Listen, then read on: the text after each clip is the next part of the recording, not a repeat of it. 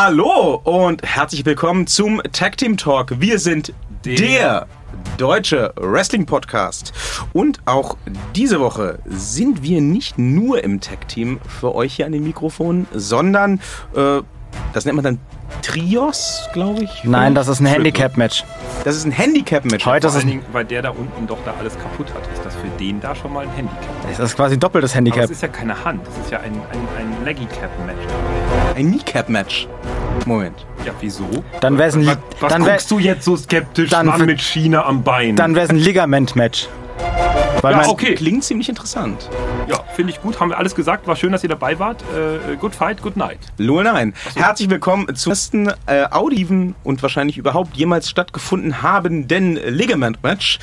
Ich stehe hier neben äh, dem Mann der Legende, dem Phenom des deutschen Podcastings, dem Undertaler. Ja, ich hau den jetzt fest, ich soll, der seine Arbeit macht. Ah, äh, wen von den beiden soll ich denn jetzt eigentlich annoncieren? Eigentlich ja, ja immer Ladies den Gast, first, das wird ne? schwer, aber den Gast zuerst auf jeden ja. Fall. Na klar. Wie heißt der nochmal? Um Gottes Willen! Irgendwas mit Opus habe ich mir gemerkt. Ja. Aber nicht Magnus. Nein. Nee. Mag, das, das wäre aber auch cool. Stand das mal zur Debatte? Ja. Du kannst uns gleich beantworten. Äh, Chris. Chris. Jetzt habe ich alles schon verraten. Ja, sehen Sie. Wir müssen, das, wir müssen das schneiden. Nö, das Stellen Sie den jetzt vor. Wir sind, wir sind toll. Go. Aber ich habe ja gar nichts zu ihm zu sagen. Also äh, äh, der ist heute auf jeden Fall äh, ohne Kopfhörer ist das alles total schwierig für mich. Ich habe überhaupt keine.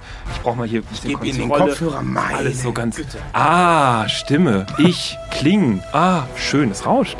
Hey, hallo Hörer. Hallo Hörer. Hallo. Oh, ich habe ein Mikrofon. Sie wissen, dass es nicht live ist. Ah, ich weiß. Das ist sehr schade. So kriegen die Hörer noch weniger von mir live. Aber Sie können das ja alles dann nachhören. Spulen Sie einfach zwei Sekunden zurück, dann kriegen Sie mich wieder. Hallo Hörer, hallo, hallo. Egal. So, also, Ladies and Gentlemen. Uh, dressed in uh, black, all black and feine Sahne Fischfilet. Um, ja, auf jeden Fall, das muss ja erwähnt werden. Uh, tattooed from the top to the bottom, I guess. Und um, wearing the nicest leg... Orthese. Pro Protease. Brace. Brace? Brace. Kommt das von Embrace? Ja, Schiene. Also ähm, Umfassung, Umschließung. Oh, wirklich? Ja. Okay, Leg Brace. Okay, uh, I've ever seen. Äh, ja, jetzt muss ich, jetzt muss ich das, das muss ich jetzt, äh, muss ich jetzt überlegen, wo ich da wieder den. den es wäre übrigens die Knee Brace. Knee in dem Brace. Fall. Okay, cool. Also die verkackteste ähm, äh, Vorstellung ever im Tech Team Talk bekommt an dieser Stelle. Crazy!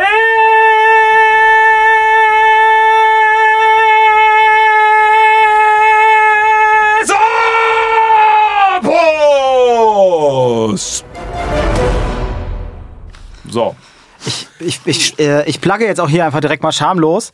Äh, meine Theme Magnum Opus könnt ihr übrigens jetzt von der großartigen Band Weinhardt kostenlos auf Spotify hören.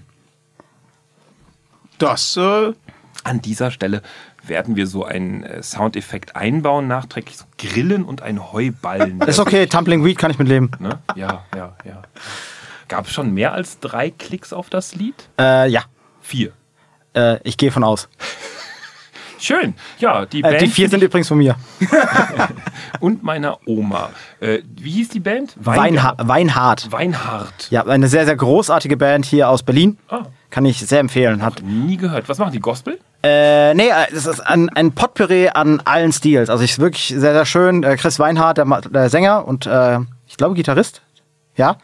Ähm, ist ein, ein begnadeter Musiker und ein Allsasser an jedem Instrument. Ich hatte schon die, äh, das Vergnügen, mit ihm quasi zusammen in einer Firma zu arbeiten, in Videospielen. Er war damals Audio-Composer. Und äh, alle Kinder, die das jetzt gehört haben, ne? Ich hatte das Vergnügen, mit ihm in einer Firma zu arbeiten. Videospiele. Alle Kinder so, das will ich von Beruf. Genau, das, wie auch immer das heißt, das werde ich von Beruf werden. Game Artist in meinem Fall dann, ja. Ja, ja, ja. Das ist, ist äh, scheiße. Du verdienst in Deutschland nichts, Dank. arbeitest unglaublich viel äh, und bezahlst arschvoll Geld für privaten Schulen an, für dein Studium. Ich kann es nicht empfehlen. Sie, siehst du meinen Sohn, zehn Jahre alt, der du das jetzt gerade hörst? Das ist nicht gut. Mach dein Abitur, studiere, werde Rechtsanwalt. Das ist viel besser. Oder Arzt. Oder werde Wrestler. Wie der Chris Opus. Dann hast du auch so kaputt hier. Das war ja nicht vom Wrestling. Ja, aber du bist ja dann kaputt. Mach meinem Sohn nicht die Zukunft kaputt. Der wird Arzt. Junge, geh catchen. Arzt. Catchen. Wie, wie, wie sagt man, Arzt, Arzt, Arzt. Mein, mein Trainer sagt immer, Wrestling ist Medizin.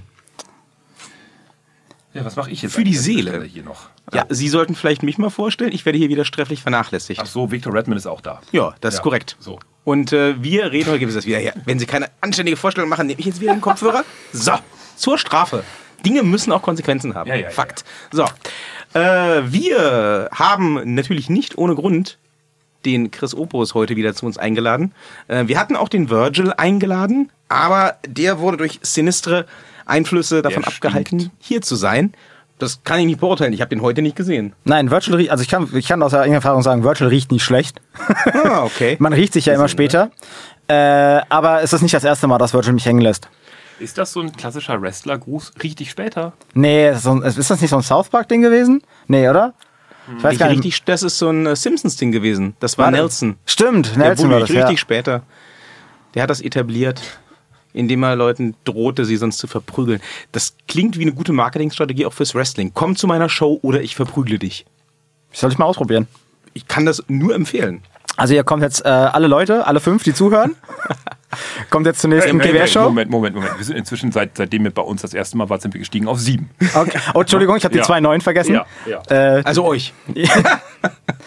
äh, also die, die, die sieben Leute, die zuhören, äh, ihr kommt bitte alle am 7. Dezember. Das geht gar nicht mehr.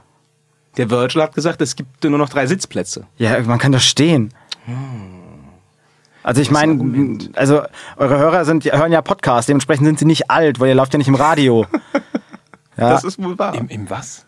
ich weiß auch, ich habe eben gerade jemanden in der Bahn gesehen, der hat wirklich mit seinem Handy Radio gehört. Also wirklich, ich habe die, die, die Megahertz-Zahl gesehen und der hat wirklich durchs Radio geswiped und ich dachte mir nur so, holy shit. Ist das geil, der hat durchs Radio geswiped. Ja, Das, letztens hat ein Kind von mir gesagt zu einem anderen Kind, ey, du kannst mal auf Amazon nach dem Video googeln. what? Hab ich dann auch gedacht. Da habe ich dann gesagt, Moment, stopp, stopp, komm mal her. Name vom Kind, ne? Komm mal her. Du bist das Beweisstück für nicht medienkompetent sein. Du bist genau das nicht medienkompetente Kind, ne? Ja, Google aber- mal bei Amazon nach dem Video, finde ich geil. Aber Google ist ja so ein, so ein Synonym geworden für Suchen. ja, aber bei Amazon nach dem Video finde ich auch geil. Ja. Ne? Aber es ist genauso wie durch die Megahertz-Zahlen swipen. Ja, aber wenn, das ist, Ja. die, die Tätigkeit Ja, ich- ich von links schon. nach Ich rechts ja, ist ja, swipen. Ich hab dich schon verstanden. Ist okay. Ja, ja, man kriegt auch mal Schläge auf den Kopf. Ja. So im Wrestling. Ich kann das sowieso alles toppen. Ich bin mal von einem Fünftklässler gefragt worden mit absoluter Aufrichtigkeit und Ernsthaftigkeit. Wie seid ihr denn eigentlich ins Internet gegangen? Früher, bevor es Computer gab. Das war episch. Ich habe sehr gelacht, ihn gefeiert für den guten Witz und dann gesehen, oh, Der meint das ernst. das, das ist durchaus ernst gemeint. Ja, das ist, war auch so ein Moment, der mein Leben nachträglich äh, geprägt hat. So, jetzt sind wir ja jetzt schon die ersten zehn Minuten drauf. Geht es ja auch nochmal um Wrestling? Nö. Um was? Äh, äh, ja. Ja, äh, na, pff, ich will hier einen äh, soliden Wrestling-Podcast Moment, um eine Überleitung Möglichkeit zu schaffen, ja, wir müssen ja es ja überleben in der heutigen Jugend als Leute, die älter sind. Weißt du, wir müssen das ja das, das Verhalten der Jugend überleben. Ja, und? Wie auch Leute versucht haben zu überleben bei der Survivor Series. Yes, guter Mann. ja, äh, tatsächlich den Chris äh, Opus, den haben wir nicht hier wegen der Survivor Series, aber Nee. der muss das jetzt mitmachen aus Gründen. Die Gründe, äh, warum der Chris hier ist, die sind eher begründet. Sehr nice. Im äh, GWF Final Countdown in Berlin am 7. Äh, Januar wollte ich schon sagen. Dezember. Das wäre falsch. Dezember, die letzte GWF-Show des Jahres. Äh, und äh, da kann man doch nochmal, äh, nachdem der letzte Podcast zur GWF doch so gut ankam bei euch da draußen, jedenfalls bei den drei Leuten, die mich angesprochen haben, danke dafür, das war cool, äh, nochmal drauf zurückkommen. Aber erstmal ne, nach dem Wrestling ist vor dem Wrestling, vor dem Wrestling ist nach dem Wrestling, gab es ja schon ein recht wrestlingreiches Wochenende mit äh, einem NXT Takeover und einer Survivor Series. Ähm, was ich wieder mal festgestellt habe, wenn ich da einfach mal ganz dreist äh, als erster vorpreschen will, ist, ich glaube, NXT ist durchaus dazu angetan, der WWE mehr zu schaden als zu nutzen. Okay, jetzt bin ich auf, auf die Erklärung gespannt.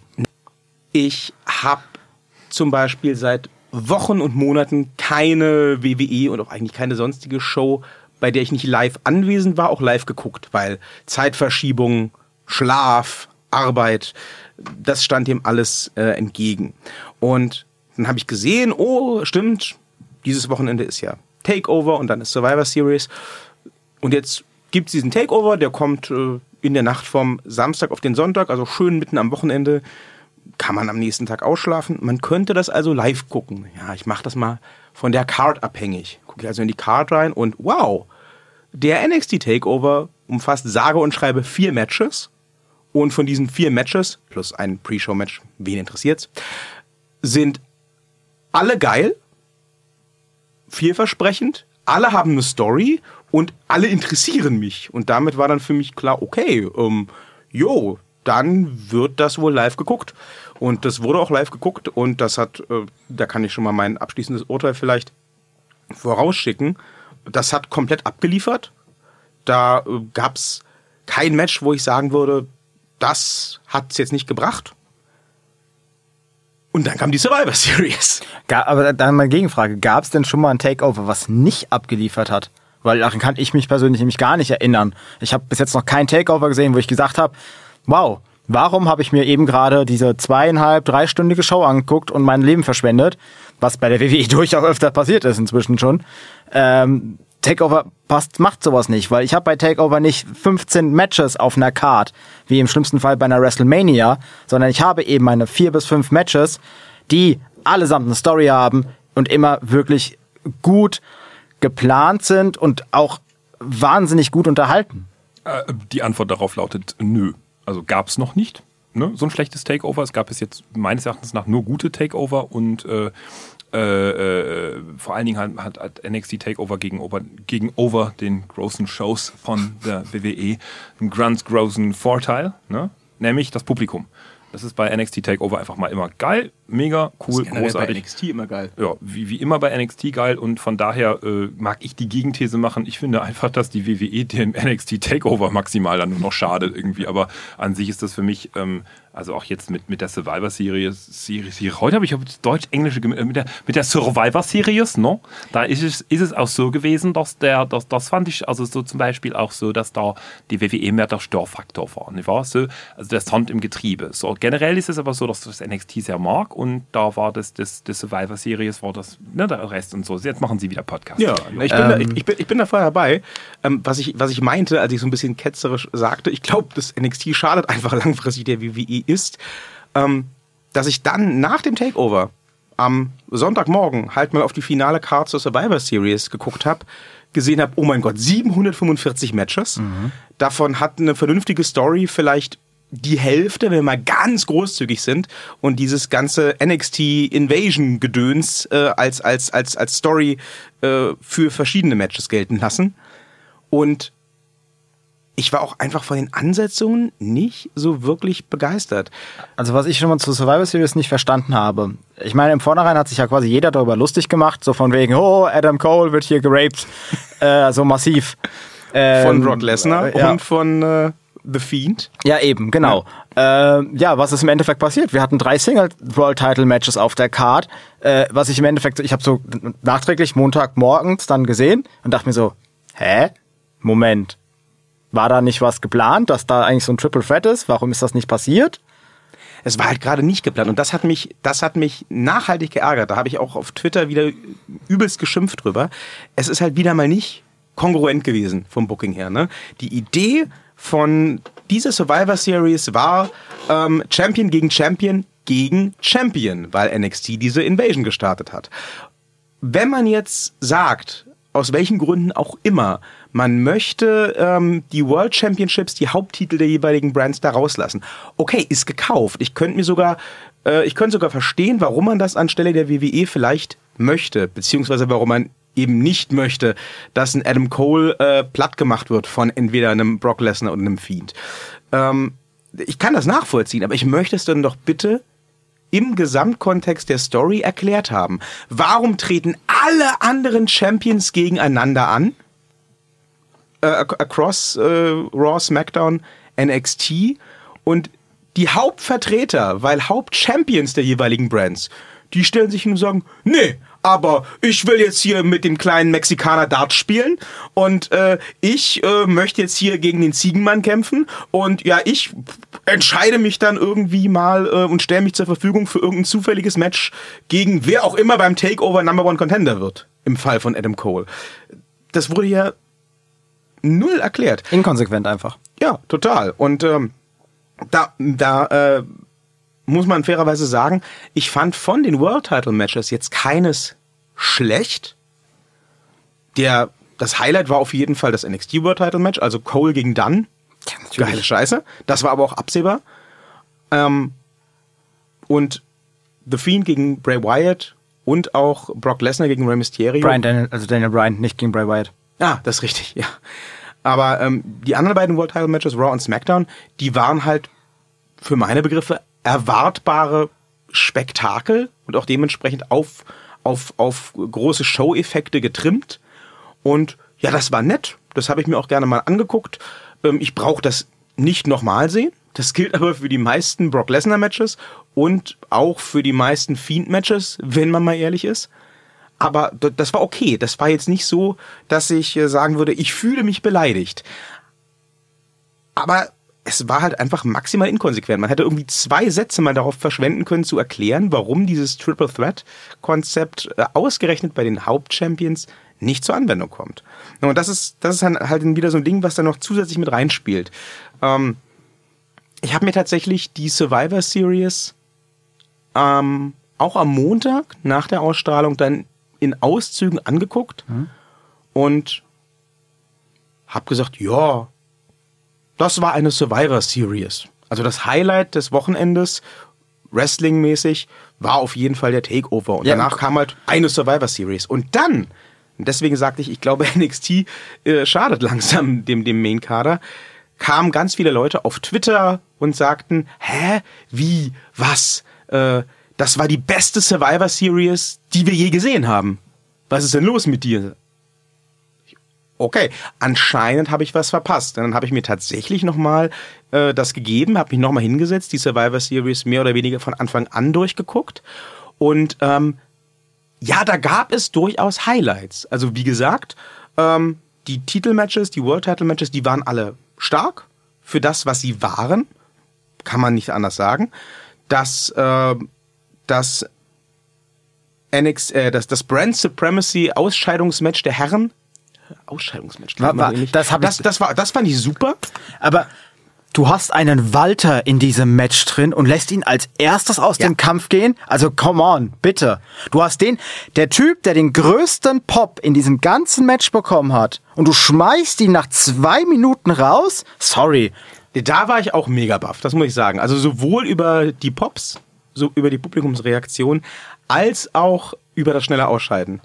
Aber Walter ist ja wirklich auch im Main-Kader, auch in Amerika, todesover. Der Typ ist überall over, wo er ist. Es ist ja egal, ob, das, ob die haben ja auch, nachdem der ausgeschieden ist, nach dem schlechtesten Claymore der Welt, sofort angefangen mit Bullshit-Chins. Das, äh, Ja, zu Recht. Es ist einfach vollkommen zu Recht. Es ist, guck mal, du hattest so viele Kandidaten drin, die du theoretisch einfach mal zuerst hättest rausnehmen können. Ja? Und wen nimmst du raus? Walter. Ich meine, was, was, was bringt dir das?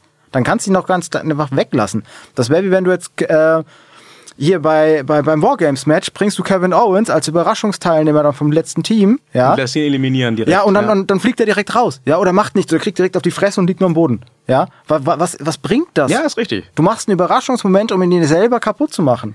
Es gab schon, es gab schon einige fragwürdige Entscheidungen bei dieser Survivor Series, aber tatsächlich von der Matchqualität fand ich es dann gut. Also auch das, auch das, ähm, auch das Elimination Match der Herren am Ende, das hatte was. Keith Lee hat mega abgeliefert, auch der Showdown mit Roman Reigns am Ende war stark.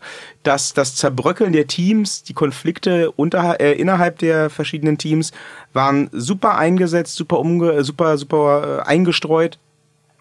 Das hat schon Spaß gemacht. Das hätte auch definitiv der Main Event sein sollen, finde ich, weil äh, leider das Triple Threat Match der Damen Champions dann irgendwie nicht so richtig gezündet hat. Aber okay, so be it. Das war auf jeden Fall für WWE-Verhältnisse, man muss es ja leider so sagen, finde ich ein durchaus gelungener Pay-per-View insgesamt. Aber dadurch, dass du halt ähm, in der Nacht vorher so konzentriert ähm, eine Card hattest, die so viel stärker war, so viel besser besetzt und so viel logischer aufgebaut, konnte das zumindest bei mir im ersten Anlauf nur verlieren. Also ich muss einfach mal dazu sagen, ähm, für mich persönlich ist es eher so, dass die WWE dem Produkt NXT schadet. Äh, ich würde eher auf die These gehen, weil wenn man sich mal das aus als zentraler Sicht anguckt, du bist eine Person, du kennst dich null mit Wrestling aus. Und dann guckst du auf das aktuelle Produkt. Du siehst Raw, SmackDown, die äh, beide zwar vor großen Hallen aufgenommen werden, ja, oder live ausgestrahlt werden, aber sich irgendwie dann trotzdem diese Pay-per-Views immer teilen. Und dann hast du im Gegensatz ein NXT-Produkt, was übertrieben gefeiert wird, zwar klein in dieser kleinen- Halle aufgenommen wird mit dem Full Sale, aber die haben ihre eigenen Pay-per-Views. Es wirkt alles hochwertiger, das Produkt wirkt irgendwie an für sich stimmiger, finde ich persönlich, als jetzt einfach ein Raw und SmackDown. Und für mich als neutraler Beobachter in dem Moment würde NXT als das Premium-Produkt wirken, während Raw und SmackDown eher so, ja, das ist halt so diese Massenware, die schmeißen wir so ein bisschen hin. Aber es ist, und NXT, guck mal, die sind jetzt in diesen Big Four Pay-Per-Views, sind sie anscheinend jetzt mit drin. Ja, du wirst die mit, mit, du hast die im Royal Rumble mit drin, du hast die beim SummerSlam mit drin, du hast die bei der Survivor Series jetzt mit drin und bei WrestleMania. Ist das schon offiziell bestätigt? Mit Sicherheit. Also es wird Okay. mit Sicherheit so laufen. Ich dachte, das wäre jetzt vielleicht nur so ein initialer Push nach dem Start im amerikanischen Fernsehen Gehe ich nicht von aus. bei der Survivor Series. Also Royal Rumble haben wir sie auf jeden Fall ja immer schon mal wieder Ja, als, als Überraschungsgäste, Als, als ja, ja. Überraschungsgäste mit drin. Ich glaube, es wird jetzt einen konstanten Spot dafür geben. Ähm, ich bin mir ziemlich sicher, dass wir sie beim SummerSlam in irgendeiner Form mit drin sehen. In der Survivor Series werden wir jetzt auf Dauer dieses äh, Brand-Gedöns haben, diese Brandkämpfe. Und bei WrestleMania sowieso. Also bei WrestleMania, ich, ich, ich frage mich, wie, wie lange es dauern wird, bis ein NXT-Titelkampf der WrestleMania Main Event sein wird. Ja, die Frage ist ja halt, was, was übernimmt das, was NXT ursprünglich mal war? Also die Story war ja eigentlich so, dass NXT quasi die Nachwuchskaderschmiede ist von der WWE. So ist ja nicht mehr. Ist jetzt ganz Es- klassisch eine ne, Brand, wie du schon sagst, wie eben SmackDown oder Raw. Sagen sie auch auf ihrer eigenen ja, Webseite. ja, weiß ich, weiß ich. Und jetzt ist ja die Frage, ist, entsteht dadurch ein Lag? Braucht was Neues? Ich sage nein, braucht es nicht. Also eine neue Kaderschmiede brauchen wir nicht. Ähm, wir haben einfach eine dritte Marke, die blöderweise jetzt Next heißt. So. Also NXT. So, das, das, das an sich, da gehe ich voll, vollkommen mit dir. Das hat beim, bei, der- bei der Übernahme quasi in das Main-Programm ähm, durch das Announcement damals schon, dass sie jetzt Teil davon sind, hat es für mich schon angefangen zu verlieren. Also da war es halt eben raus aus diesem, aus diesem Nischending. Da war es halt im Massenmarkt. Und ja, wie du schon sagst, also die, den Vergleich Prämienprodukt finde ich, finde ich super an der Stelle. Ja, wirkt genauso. Äh, ist halt jetzt quasi eins von dreien und die beste Marke von den dreien. Fertig. Ja. war sie auch, bevor sie ins Hauptprogramm mit für mich aufgenommen wurde, ja, ja. klar. Aber um das einfach, noch- du hast halt eben diese eigenen Pay-per-Views mit diesen Takeover-Events, ja, und das sind diese Premium-Events, Mhm. weil jeder weiß, wenn du ein Doppelwochenende hast, du hast ein Takeover und einen WWE-Main, also Pay-per-View. Jeder weiß, dass der Samstag würde ich, wenn ich die Chance ist. habe, immer zum NXT Takeover gehen. Immer. Ja. Auf jeden Fall, klar. Und deswegen habe ich jetzt aber auch überlegt, ob das vielleicht tatsächlich für NXT ähm, und dann wahrscheinlich so langfristig betrachtet auch für die WWE als Unternehmen gar nicht mal so blöd ist. Es wurde ja viel spekuliert, auch wir haben hier im Podcast viel darüber diskutiert, wenn jetzt NXT ins Fernsehen geht in den USA, um AEW-Konkurrenz zu machen, wenn ähm, die jetzt als eigene Brand gehandelt werden, geht dann halt das Produkt kaputt? Wird das kaputt gemacht? Wird das äh, vereinheitlicht und ist das quasi eine äh, ECW-Neuauflage all over again?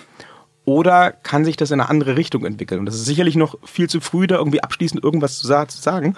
Aber ich könnte mir vorstellen, gerade da ja NXT als Brand auch weiterhin unter dem Schutz von äh, einem Triple H steht, dass sich das ja positiv entwickeln könnte. Ich könnte mir nämlich vorstellen, und so wie das jetzt bisher aufgebaut wurde, spricht da auch noch nichts dagegen, dass man ähm, mit NXT, wenn man jetzt diesem Kurs treu bleibt, es hinkriegen könnte, sich sozusagen ähm, innerhalb des WWE-Universums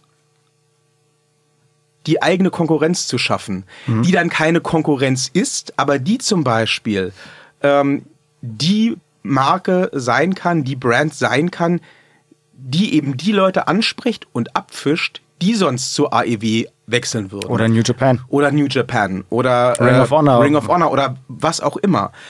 Ich denke, die, der, die Nachwuchsentwicklung, die findet Development Center. in den pa im, im, im, im Performance Performance, Center, Center, oder auch ähm, in den diversen internationalen Partnerligen, wir haben da im Vorgespräch schon gerade drüber gesprochen, ja durchaus schon statt. Da braucht man jetzt keine äh, neue, neue Fernsehshow oder sowas etablieren, keine neue Marke, keine vierte Marke und, und damit das da passieren kann. Ähm, Aber ich könnte mir durchaus vorstellen, dass NXT zu so einem Produkt werden könnte, das halt den mehr Hardcore-Crowd anspricht. Hardcore nicht im Sinne von wir wollen Blut und Stacheldraht, sondern im Sinne von Die Core is Wrestling, Core Wrestling Fans. Genau. Und gleichzeitig aber auch, wenn sich das jetzt über eine Zeit lang so einspielt und so bewährt, der Teil des WWE-Programms werden könnte, der dann die ganzen ähm, Independent Wrestler, die ganzen Indie-Darlings eben auch ansprechen könnte. Dass du halt in Zukunft nicht mehr das Problem hast, dass ein Kenny Omega sagt, nee, zu euch gehe ich nicht, weil ich weiß, äh, ich werde komplett kastriert, ich darf nichts mehr zeigen und ich habe irgendeine komische Storyline, wo irgendjemand mir die Freundin ausspannt und ich mir das über vier Wochen lang angucke. Wenn man jemandem wie einem Kenny Omega Mhm. oder meinetwegen auch einem Chris Jericho, der gesagt hat, ich will noch mal, bevor ich in Rente gehe, irgendwie was Großes machen, ähm, anbieten könnte, hey, pass auf, ähm, wir, wir sichern dir das vertraglich zu, du musst niemals bei fucking Raw auftreten, du musst niemals irgendwie in irgendeinem komischen Backstage-Skit bei SmackDown mitspielen, du bist halt bei NXT, du darfst da wresteln, du darfst äh, zeigen, was du kannst, du machst quasi weiter wie bisher in den Indies, nur du hast halt eine größere Plattform. Ich glaube, das ist was, das könnte, wenn das Vertrauen da ist, für viele Wrestler in der Zukunft durchaus interessant sein, die sonst mit der WWE sich niemals ins Bett legen Da kann würden. ich direkt mal einhaken. Ähm, Tommaso Ciampa hat Mhm. in einem Interview gesagt, ich weiß gerade nicht mehr genau die Quelle, es war auf jeden Fall irgendein Podcast, auch in die Richtung. Ähm, er hat damit angedroht. Er, hat, er war dafür vorgesehen, ins Main Roster gepusht zu werden. Und er hatte ja schon seine Debüts bei Raw und SmackDown damals. Er hatte schon seine Debüts, richtig. Er hat aber gesagt, wenn ich ein Teil von Raw oder SmackDown werde, dann höre ich auf im Wrestling, dann retire ich. Ach krass. Er hat das gemeint, dann werde ich Producer oder Coach, aber ich werde aufhören zu wresteln. Ich bleibe bei NXT oder ich höre auf. Ganz einfach. Ähm, ich glaube, das ist tatsächlich ein Druckmittel, was einige Wrestler einsetzen werden. Ähm, was mit Thomas äh, Ciampa jetzt einen Präzedenzfall geschaffen haben könnte, dass die WWE wirklich sagt, okay, alles klar, die Leute, die Wrestler wollen offensichtlich in diesem Produkt bleiben, weil Ciampa gesagt hat, mir ist das Geld scheißegal, mein Körper würde diesen Tourstress nicht mitmachen und ähm, meiner Familie ist es auch wichtiger, dass ich eher da bin, weil er hat eine kleine Tochter und alles und will dann lieber für sie da sein. Ich meine, äh, zum Beispiel eine, äh, ich glaube, Paige war es, die mal gesagt hat, ich bin maximal dienstags zu Hause. So, das Klar. war's. Die war dienstags zu Hause. Warum hast du überhaupt, warum hast du überhaupt ein Zuhause? Warum leistest du dir ein Haus, wenn du nur einen Tag in der Woche zu Hause bist? Also, weißt du? Klar. Und ähm, ich muss tatsächlich, um deine These nochmal aufzugreifen, für mich wird's ein Make-it-or-break-it-Deal, ob NXT ähm, aus Full Sail rausgeht und wie Raw und SmackDown eine Tour-Show wird, äh, ob das Brand weiterhin das Premium-Brand bleibt oder einfach nur in diesen Einheitsbrei mit überläuft. Bleibt, die, bleibt NXT hauptsächlich im Full Sale, glaube ich, dass wir, weil wie du sagst, eine interne Konkurrenz haben, die eine Alternative für die Fans sein kann, besonders für die Core-Fans eigentlich schon immer ist, weil die Core-Fans haben sowieso das Network. Und jetzt hast du halt eben durch die Möglichkeit, dass du im USA-Network läufst, also im Kabel-TV, dass noch die große, der große Massenmarkt dieses Produkt mitsehen kann. Und ich bin mir auch ziemlich sicher, dass ein Fox, die sich ein Sportprogramm gewünscht haben, sowas wie New Japan eigentlich ist, in den Arsch beißen, dass sie ein Müllprodukt wie SmackDown bekommen Und nicht NXT. und nicht NXT. ja, klar. Gehe ich total mit. Aber mal ganz ehrlich, ich meine, die, das letzte Mal, dass ich irgendwie dieses, dieses Geseier gehört habe, von wegen, da wird dann eine Konkurrenzmarke aufgebaut, in-house, bla bla bla, das war beim Brandsplit von Raw und SmackDown. Und wir reden beim ersten und wir reden von denselben Autorinnen und Autoren, von derselben Maschinerie, Maschinerie drumherum. Also für mich steht der weitere Werdegang von NXT komplett klar. Ja, klar. Das, das, das wird Das wird zerrieben ECW. werden zwischen, genau, das wird zerrieben werden zwischen der Maschinerie der WWE. Punkt fertig. Aber, da möchte ich gerne widersprechen, wir haben ja dieselben Autoren und Verantwortlichen, großteils. Wir haben dieselbe Maschinerie, aber, und ich glaube, das darf man wirklich nicht unterschätzen, wir haben einen komplett anderen Markt als Anfang der 2000er, als WCW und ECW aufgekauft Ich wurden. muss mal eine kurze Zwischenfrage stellen. Wieso meint ihr eigentlich, dass wir dieselben Autoren hätten? Ich glaube, wir haben dieselben Head of Creative immer noch am Start. Genau, ich glaub, um die Aber in ging's diesem auch eigentlichen hauptsächlich. Creative Team hast du eine stärkere Fluktuation Mir ging es um, als dieselbe, bei. mir, mir ging's um dieselbe selbe Machart. Okay. Also quasi die Matrix ist dieselbe drumherum, die, die, die, die bürokratische Matrix quasi, der Ablauf. Alles geht über Vince McMahon, fertig. Genau. Aber der Markt ist halt trotzdem, ähm, würde ich jetzt einfach mal die kühne These in den Raum stellen, ein wesentlich anderer als vor knapp 20 Jahren, ähm, weil eben jemand wie ein Triple H ähm, inzwischen wesentlich mehr Einfluss hat, auch wenn am Ende immer noch Vince McMahon seinen Kopf durchsetzt und weil der Markt sich eben dahingehend verändert hat, dass Wrestler die Möglichkeit haben und die auch nutzen, im Zweifel dann einfach zu sagen, ja, nee, liebe WWE, dann halt nicht.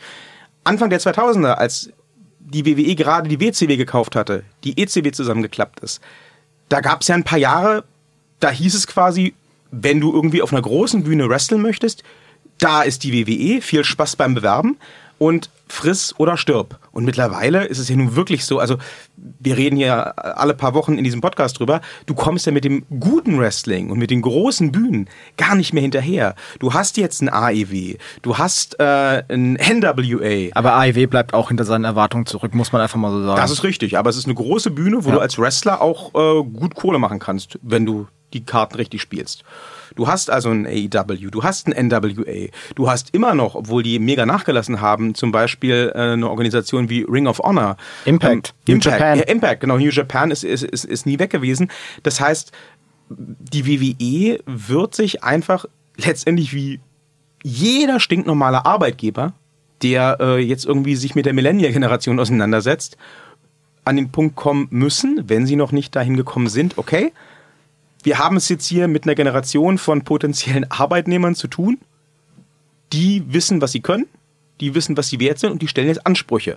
Und diese Ansprüche muss ich befriedigen, wenn ich die haben will. Und wenn das heißt, ähm, quasi intern so eine Art geschützten Raum zu schaffen, wo Wrestler einfach Wrestler sein dürfen und bleiben dürfen und nicht Superstars werden. und Entertainer. irgend- Genau. Und in irgendwelche komischen äh, Stories verpackt werden.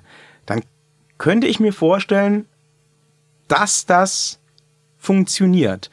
Weil offensichtlicher ist, dass die Zeichen der Zeit schon ein Stück weit erkannt wurden. NXT wäre überhaupt nicht ins Fernsehen gebracht worden auf Mittwoch, wenn ich gegenüber äh, im selben Timeslot AEW liefe. Niemals. Da kann Vince McMahon auch noch so oft behaupten, dass AEW ihn gar nicht interessiert und keine Konkurrenz ist. Die sind vielleicht finanziell keine Konkurrenten, aber AEW bietet Wrestler eine Alternative und die WWE muss zumindest eine Möglichkeit schaffen, da ähm, entgegenzuwirken und attraktiv zu bleiben. Und ich könnte mir vorstellen, dass AEW, äh, dass NXT genau dafür eine Möglichkeit sein kann. ähm, wäre auf jeden Fall noch, also das ist, das ist ja eine Option, dass die NXT, dass NXT dieses Produkt eben mehr diesen wrestlerischen Fokus hat und nicht halt eben diesen äh, Massenmarkt Entertainment Soap Opera Charakter bekommt wie Raw und SmackDown. Klar, ist auch zu wünschen. Ähm, das wird sich jetzt aber einfach alles zeigen, in, inwiefern, wie aktiv bleibt Vince McMahon in der WWE im kreativen Prozess quasi äh, Und wie verzahnt. langfristig. Ja, wie, wie langfristig, wie bleibt, wie, wie, wie hart bleibt da drin verzahnt? Ist er immer quasi noch das große Zahnrad, was alles steuert? Oder wird er sich ein bisschen zurücknehmen und das jetzt eher an Stephanie, Shane und Triple H abgeben, weil er sich um sein XFL, sein Footballprojekt kümmert? Oder tanzt er gleichzeitig auf zwei Hochzeiten und es geht beides schief? Oder äh, wie wird das laufen? Das ist, ein, das ist ein, so ein Dinger, das wird die Zeit jetzt zeigen und ich bin da ziemlich gespannt drauf. Ja, bin ich auch absolut dabei. Und für mich ist auch so der Lackmustest, das vielleicht so als, als abschließendes äh, Statement noch dazu. Für mich ist der Lackmustest gar nicht mal so sehr die Frage, ob NXT ähm, hauptsächlich in der Full Sail University bleibt. Für mich ist jetzt erstmal kurzfristig interessant zu sehen, gerade nach der Survivor Series, was passiert mit Keith Lee. Denn Keith Lee hat ja sowohl beim NXT Takeover als auch bei der Survivor Series mega abgeliefert, auch mega viel zeigen dürfen, hat äh, auch bewiesen, dass er mega over ist. Also hinter Walter blieb er trotzdem zurück, aber ähm, war beim Publikum mega beliebt. Äh, auch den Sieg über Roman Reigns hätte das Publikum ihm auf jeden Fall gegönnt. Das hat man deutlich gemerkt. Und jetzt wurden ja schon die ersten Gerüchte laut, habe ich jedenfalls gelesen, dass Vince McMahon total in Love sei mit Keith Lee und dass jetzt überlegt wird, wie man Keith Lee möglichst schnell bei Raw oder SmackDown etabliert. Und das ist für mich der Punkt, wo es jetzt kurzfristig interessant wird. Ähm, Ganz bald schon, weil ich glaube, das ist äh, so ein Moment, da sind jetzt die Brands und die, die kreative Ausrichtung an sich, die ist so ein bisschen am Scheideweg. Du bist jetzt über was gestolpert, in dem Fall über den Keith Lee, da leicht drüber zu stolpern ist auch relativ leicht. Ne? Und jetzt wird eben die Frage sein, wie geht man damit um? Wenn NXT wirklich eine eigenständige Brand ist und sein soll, dann ist ja die, der, der, der Weg nach vorn klar. Dann freut man sich jetzt und sagt, hey, NXT, voll geil, guck mal, ihr habt hier diesen Keith Lee, den bitte weiter ausbauen, das wird unser nächstes Aushängeschild bei NXT. Wenn man aber hingeht und schnappt den sich jetzt und ploppt den irgendwo bei Raw oder SmackDown hin, dann ist, finde ich, relativ klar, das sind alles nur Lippenbekenntnisse und NXT ist halt trotzdem immer noch, auch wenn sie jetzt im Fernsehen laufen, ähm, das dritte, das Stiefkind. Das, das Stiefkind, äh, wo man sich bedient, wenn man irgendwie gerade selbst Nachschubprobleme hat. Du kannst das aber auch einfach ganz interessant verkaufen, indem du es einfach machst, wie einen wirklichen Transfer. Ja, das heißt, die Show, die Keith Lee bekommt, egal was Raw oder SmackDown sind, die müssen was dafür zahlen und zwar richtig tief in die Tasche greifen. Was können so Shows machen? Die können Trades machen. Ihr wollt, da muss man es wirklich dann so aufbauen. Okay, ihr wollt Keith Lee haben, dafür wollen wir dann aber nicht äh, Kurt Hawkins und was weiß ich will noch, ja, sondern dafür wollen wir einen Seth Rollins bei NXT. Dafür wollen wir Daniel Bryan bei NXT. So eine Spaß, so eine Geschichte. Das dann, könnte man auch machen, ja. Dann sage ich, okay, ich kann damit leben, dass jetzt nochmal zwischen den Wrestlern hin und her getauscht wird.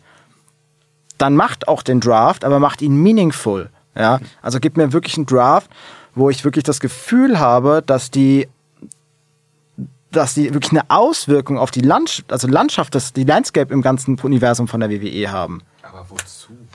Also, also mal ganz ehrlich, wozu? Wir haben unter der WWE-Dachmarke für jeden erkennbar eine, eine, blaue Show, eine rote Show und eine gelb-schwarze Show. Ja. So. Und die gelbe hat ein kleines Image noch, so das ist das Stiefkind, das Underground, das Tolle, die Premium, whatever. So die blaue ist die blaue, das ist so die zweitbeliebteste, die rote ist halt die rote, das ist so die beliebteste von einem Massenpublikum her. Wozu? Also wozu soll ich überhaupt noch wenn ich ein Unternehmen habe, drei Brands haben und hin und her tauschen. Wozu? Es ist doch eh dasselbe Unternehmen. Wenn, dann müsste ich da erstmal eine Storyline erfinden und sagen, die eine Brand hat hier ihr wirklich unverrückbare Storyline, die andere da, die dritte da und müsste sagen, die treten auch wirklich in Konkurrenz, weil, also entschuldige, da alles, was da irgendwie zwischen Steph und Vince und bla irgendwie in Konkurrenz passiert, ist doch lächerlich. Absolut. Das ist alles die WWE. Also da können sie ja tauschen, so wie sie wollen, aber das ist ungefähr genauso wirkungsvoll, wie mein Sohn seine Karten vom Album nach links nach rechts tauscht. Da kommt dasselbe bei raus am Ende. Ja, aber es ist doch genauso, wenn ein NFL-Team seine Spieler von links nach rechts haust, von einer Mannschaft zur anderen. Ob er ja. von der Patriots zu den Bills geht, ja. der Spiel das bei der NFL angestellt. Ja, ja, ja, klar. Nur ich erkenne halt eben da noch ein Konkurrenzdenken wirklich von den Mannschaften untereinander, dass man wirklich sagt, okay, pass auf, wir, wir spielen irgendwie um, also da, dann nehme ich die Konkurrenz noch ab. Zwischen, zwischen SmackDown und Raw sehe ich, war nie eine Konkurrenz, das ist lächerlich. Und wenn da jetzt irgendwie die dritte Brand mit reinkommt, sehe ich auch, ich, ich sehe da keine, weil, weil was, was ist denn dann der Titel wert? Also, dass, dass dazwischen irgendwie die Brands wirklich stehen, wie, wie du schon sagst, wie zwei Mannschaften oder so, dass man sagt, man macht das irgendwie wirklich für die Mannschaft selber. Das ist, glaube ich, in den letzten Jahren alleine mit den ganzen äh, Artists Deals und hin und her getauscht und so weiter für mich so aufgeweicht, das hat für mich gar keine Relevanz mehr. Hat's auch nicht, der ganze Brandsplit kann aufgelöst werden. Ja, genau. Aber der oder, war auch schon. Oder man müsste ihn einfach mal wieder ein Jahr, zwei oder drei konsequent durchziehen. Ja, ich glaube, da, da braucht es dann auch gar keine große Storyline, warum das so ist. Du hast halt dann Raw, du hast SmackDown, du hast NXT und außer bei ganz besonderen Events, wie zum Beispiel so einem Brand Warfare Ding bei der Survivor Series, treten die Leute halt nur noch bei diesen Shows auf. Dann darf es keine Wildcard-Ruhe mehr geben, dann äh, darf es keine Interbrand-Fäden mehr geben. Das findet dann eben nicht mehr statt. Und ich glaube, wenn man das mal ein, zwei Jahre durchgezogen hätte, dann kann man auch hingehen und sagen, hey, Raw möchte gerne folgenden NXT-Star, was können wir tun? Und das kann man dann im Fernsehen, glaube ich, sehr wirkungsvoll ausschlachten. Ja klar, guck dir doch, guck dir doch die ganzen Draft-Geschichten an. Hier, äh, Sky mit seinen Bundesliga-Transfer-News-Ding. Ja, total, oh, total. Äh, Spieler XY wechselt vielleicht dahin, was müssen da passieren? Ich meine, anstatt halt, dass dann Millio Millionenbeträge. Umgeschoben werden, dafür mussten dann halt wirklich Hochkaräter eingestuft, also gemacht ja, werden. da wurde halt in den letzten Jahren einfach bei der WWE nie drüber nachgedacht. Das siehst du alleine am letzten Brand-Split. Die Wildcard-Rule ist die Wild, äh, auch, auch der ganze Brandsplit an sich, wir haben da glaube ich schon mal nicht im Podcast äh, irgendwo zwischendurch mal drüber gesprochen, ähm, da, da wird einfach keine zwei Meter nachgedacht. Ne? Also, äh, wenn ich mir an den letzten Brandsplit erinnere, wo irgendwie alle heiß waren auf Bray Wyatt, da saßen hier der Thaler und ich uns irgendwann gegenüber und haben uns gefragt, so aus, ne, in Story. Warum eigentlich? Ich stelle mir jetzt vor, ich bin äh, der, der Verantwortliche für Raw oder für SmackDown. Und ich soll mir jetzt aussuchen, wen ich gerne in meiner Show un, un, unter meiner Verantwortung haben möchte. Kurt Hawkins. Kurt Hawkins. Oder ich würde sagen, hey, ich möchte Brock Lesnar haben. Aber nein, da stellt man sich hin, anscheinend, und irgendjemand sagt dann, und das soll das Publikum kaufen, ja, also wir hätten gerne den schizophrenen, unkaputtbaren Horrorclown, den niemand kontrollieren kann und auch niemand besiegen und äh, der komplett unberechenbar ist. Den, den möchten wir gerne. Wer will denn einen Fiend haben im Kader? Realistischerweise, als, als Geschäftsmann, als Promoter, möchtest du einen Charakter wie Bray Wyatt in, dein, in, deiner, in deiner Company haben? Ja, weil er Kontroversen schafft und weil er der Zuschauer zieht. Und deine Währung ist nicht, dass du ähm, möglichst viele Punkte machst in den Spielen gegen andere Mannschaften, sondern möglichst viele Zuschauer ziehst. Und dafür brauchst du einen Bray Wyatt. Okay, kann ich kaufen, aber dann hätten sie das so begründen müssen. Und nicht einfach so, yo, Bray Wyatt ist bei SmackDown, wuh! Da saß ich halt davor und habe mich gefragt, okay, in Story, ne, in der Welt, in der die WWE spielt, warum freuen die sich, dass sie Bray Wyatt haben? Das ist ja, äh, das ist ja für jeden Planer, für jeden, der da irgendwie Verantwortung trägt hinter den Kulissen, in Story, das schlimmstmögliche Szenario. Der unkaputtbare Horrorclown muss jetzt von mir betreut werden. So wie du das erklärst, ist das total nachvollziehbar. So hätte man das auch mal aufbauen können. Hat man aber nicht. Und da muss die WWE halt, wenn sie mit diesem Blendsplit, ja, das ist auch ganz treffend. Also wenn sie mit diesem Brandsplit nochmal irgendwas anfangen will, eben auch wieder hinkommen, dass das ernst genommen werden kann. Schauen wir mal, ob sie es hinkriegen. Was auf jeden Fall hingekriegt werden wird und stattfinden wird, ist ja, wie eingangs schon gesagt, äh, die finale GWF-Show dieses Jahres, GWF Final Countdown, hier in Berlin, in Berlin, am 7. Dezember. Im Catchsaal Kreuzberg. Natürlich, wer könnte es vergessen? Ich habe das Ganze ja schon ähm, inoffiziell äh, Rematch Mania getauft. Also ja. vielleicht eingängiger wäre halt sowas wie Revenge. Ich habe bei euch im On-Demand-Angebot gesehen, es gab ja auch schon mal eine Revenge-Show. Ähm, äh, letztes Jahr im Oktober? Nein. Äh, ist egal, auf jeden Fall letztes Jahr, ja, gab es die letzte Revenge-Show. Also was ich jedenfalls festgestellt habe jetzt so über die letzten Wochen, als die Card sich so langsam herauskristallisierte, ist ja, dass da wirklich ein, ein Rematch, auch ein Knaller-Match ähm, nach dem anderen angekündigt wurde. Äh, Im Detail kommen wir da gleich noch drauf, aber ähm, weißt du zufällig, ob das so der Plan war? Ist das irgendwie Konzept für die letzte Show im Jahr? Wir, wir machen nochmal große Rückkämpfe oder hat sich das zufällig so ergeben? Ich denke mal, bei den meisten Kämpfen hat sich tatsächlich zufällig so ergeben, weil die äh, entsprechenden Wrestler mit ihren Leistungen einfach direkt so auf sich aufmerksam gemacht haben und halt eben in diese Position kamen. Ich meine, ein Rematch Pascal Spalter gegen Senza Volto, mhm, äh, wo wir direkt mal um den mhm. Berlin-Title reden wollen. Ähm, Super gerne. Äh, Pascal hat äh, sich auf eine eher zweifelhafte Weise, kann man schon sagen, gegen George Kukas äh, durchgesetzt. Bei Legacy, ja. Bei Legacy ja. durchgesetzt, richtig. Im ersten Tag hat er ihn erst hintergangen, im zweiten Tag dann, naja, sagen wir mal, wie ein Pascal Spalter, also nicht immer mit ganz fairen Mitteln, den Kampf dann für sich entschieden. Äh, während ein Senza Volto halt gegen Mike Bailey eins der besten Matches abgeliefert hat, was ich bestimmt äh, in den letzten zehn Jahren gesehen habe. Auf jeden Wenn Fall. Wenn nicht sogar eines, überhaupt. Einer meiner ganz klaren Match of the Year Kandidaten. Auf jeden Fall. Also wenn ihr das nicht gesehen habt, kann ich euch echt nur empfehlen, via gwf.com. Ähm, schaut euch Legacy Tag 2 an. Lohnt der, sich auf jeden Fall. Der Opener, die ganze Show. Also Legacy, Legacy generell eine großartige Show meiner Meinung nach gewesen, aber Tag 2 hat nochmal alles abgerissen. Tag 2 war unglaublich. Also haben wir, glaube ich, im letzten Podcast nochmal kurz erwähnt. Ähm, GWF Legacy Tag 2 ist jetzt für mich tatsächlich die Live-Show, die es zu schlagen gilt. Ich habe beim letzten Jahr einige Shows mitgenommen, auch in mhm. England mhm. und so weiter. Aber das war schon extrem ordentlich. Ja. Bin auch mal gespannt, ob ähm, Final Countdown das toppen können wird. Ähm, ich habe ja schon gelesen, dass die meisten Sitzplätze schon ausverkauft sind? Ich glaube noch drei Plätze oder ja, so. Ja, ja. Aber wir haben natürlich im Festsaal Kreuzberg steht es sich unfassbar gut. Äh, man kann ja nicht nur ebenerdig stehen mit dem Ring, sondern wir haben ja auch noch die Tribüne quasi oben drauf, ähm, in der du auch noch stehen kannst und das ist halt top. Also du hast, egal wo du im Festsaal bist, du hast eine mega Aussicht auf den Ring. Kann ich nur bestätigen. Also äh, ran an die Restkarten auf jeden Fall. Aber äh, um zurückzukommen auf äh, Sensor Volte und Pascal Spalter, ich kann mir eigentlich kaum vorstellen, a, dass das nicht gut wird. Und ich kann mir auch kaum vorstellen, muss ich sagen, dass ein Sensor Volto das Ding verliert. Der hatte so ein geiles Jahr, der Typ. Ähm, ich weiß nicht, ich habe den ja jetzt erst ähm, Anfang des Jahres entdeckt tatsächlich mit der GWF zusammen, ob ich einfach ganz, ganz viel schon verpasst habe in den letzten Jahren oder ob das wirklich für ihn so ein Standout-Jahr war. Aber gefühlt hat er ja irgendwie jeden Monat locker einen potenziellen Match of the Year-Kandidaten abgeliefert rund um die Welt. Also kann ich dir nur sagen, ich äh, verfolge Sensor eigentlich quasi mehr oder weniger seitdem er in der GWF reingekommen ist, auch. Ähm, das erste Jahr war mega ordentlich, mega Leistung abgerufen. Im zweiten Jahr dann äh, mit seiner Fraktion, mit Oliver Carter, den ähm, Icarus, ich habe den Namen gerade vergessen. Äh, egal. Also die Fraktion, in der sie zusammen waren, äh, auch mega die Erfolge gefeiert. Ähm, aber das letzte Jahr jetzt, also das Jahr 2019, würde ich sagen, hat, war das Standout-Jahr von Senza Volto. Äh, hat sich endlich mit dem Berlin-Title gekrönt, hat ihn dann auf eine so hässliche Art und Weise gegen Pascal Spalter verloren, äh, der ihm die Maske entrissen hat im Kampf und dadurch quasi erst den Sieg sich sichern konnte.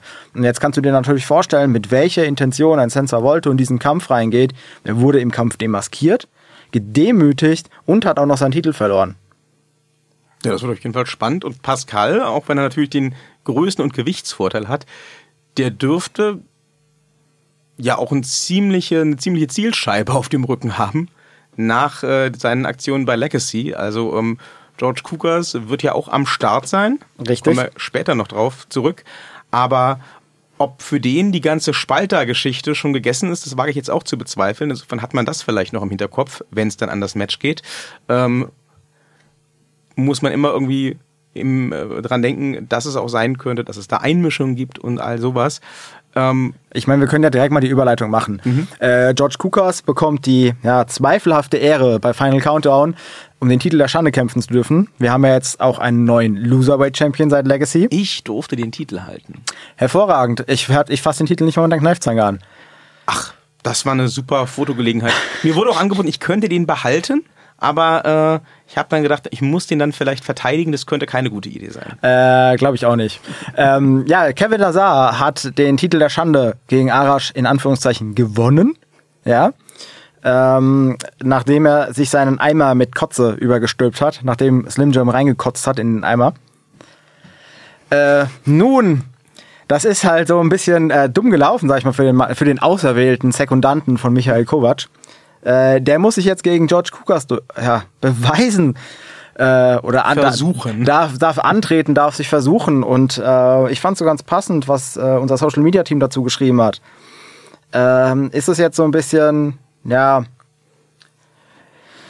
äh, ist es Kevin Lazar, mehr Steine in den Weg zu legen und ihm eine richtig schöne Regentschaft zu bescheren, indem man ihm so richtig schöne Brocken, harte Brocken gibt, was George Kukas definitiv ist?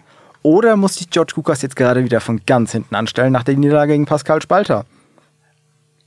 Ach, ich glaube, da ja auch die Niederlage gegen Spalter jetzt nicht irgendwie schändlich war, geht es eher darum, dass man vielleicht einem George Kukas die Möglichkeit gibt, äh, so angestaute Aggressionen abzubauen. Ich meine, das ist jetzt das erste Match seit Legacy, richtig?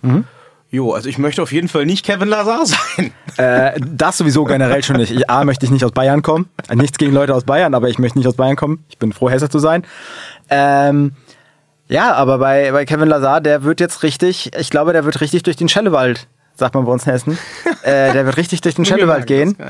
Und ich glaube, er hat ja so großtönig am zweiten Tag, war es der zweite? Der erste Tag, ich bin mir gerade nicht mehr sicher, ähm, getönt, er will ja unbedingt ein Match haben, er ist ja der Auserwählte, deswegen müsste er ein Match haben. Und der Matchmaker hat ihm halt das Match gegeben gegen Arash und er hat den Titel gewonnen.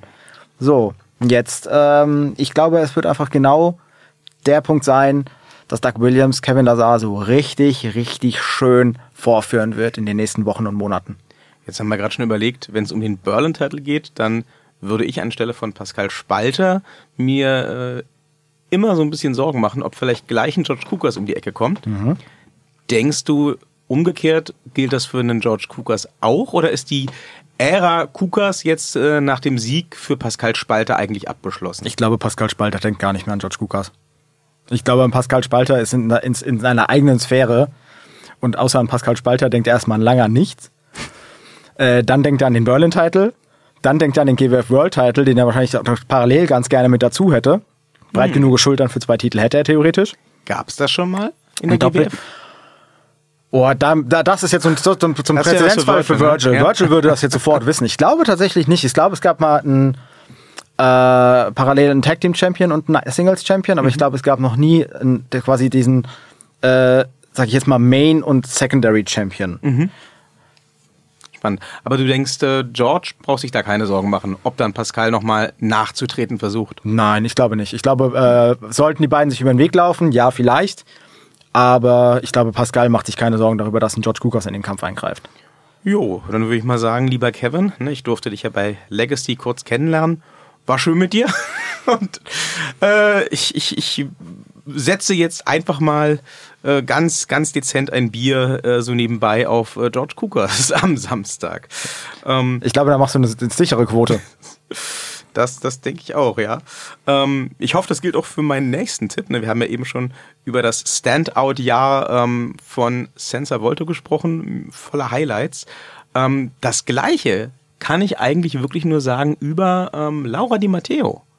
Auch die für mich eine Entdeckung aus 2019. Insofern kann ich auch da wieder nur sagen, vielleicht macht die schon ganz lang äh, so tolle Geschichten und ich habe das einfach nicht mitbekommen. Aber auch da habe ich bis jetzt nichts Schlechtes gesehen und mit, äh, mit äh, einem Match bei ähm, Evolu- Eve Pro Wrestling ähm, in, in England hat sie es jetzt sogar geschafft, äh, kleiner Spoiler für die äh, Ausgabe am Ende des Jahres, ähm, in meine persönliche Liste der besten Matches 2019 zu kommen. Da hat sie nämlich 15 Minuten lang sich wirklich einen Krieg geliefert, eine Schlacht mit ähm, Killer Kelly. Hier wahrscheinlich am besten bekannt aus WXW, oder? War auch schon ein paar Mal bei uns bei den Revolution-Shows. Ah, okay.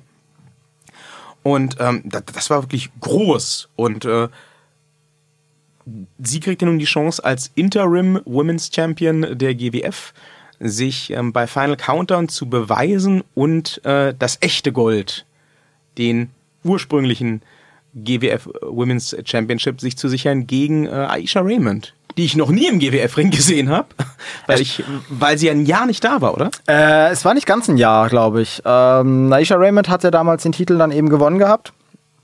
Äh, hat dann die Möglichkeit, eben nach Japan zu gehen. Hat den Titel unter anderem auch in Japan verteidigt. Also muss man wirklich sagen, der, der GWF Women's Title ist mittlerweile ein wirklich richtig prestigeträchtiger Titel international geworden, weil er eben auch in Japan präsentiert und verteidigt wurde. Also keine Brock Lesnar-Situation. Es war keine Brock Lesnar-Situation. Es war nicht, dass Aisha einfach nicht mehr da war. Aisha war in Japan und hat sich dort eben der Konkurrenz gestellt und den Titel halt konstant verteidigt.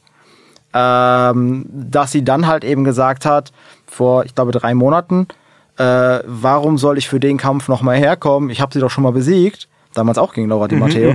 Ähm, ich kann ich irgendwo auch nachvollziehen, ja.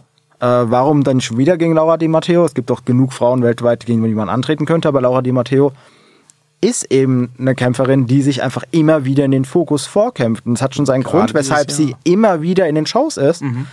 Und äh, gegen Sky Smithson unfassbare Leistungen gezeigt hat.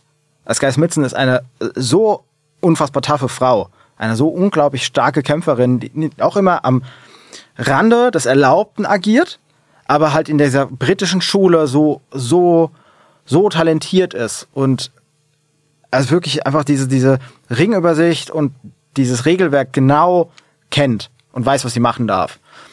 Und sie hat sie halt geschlagen, insgesamt jetzt dreimal in der GWF. So, und jetzt ist sie halt eben vollkommen zu Recht Interims-Champion.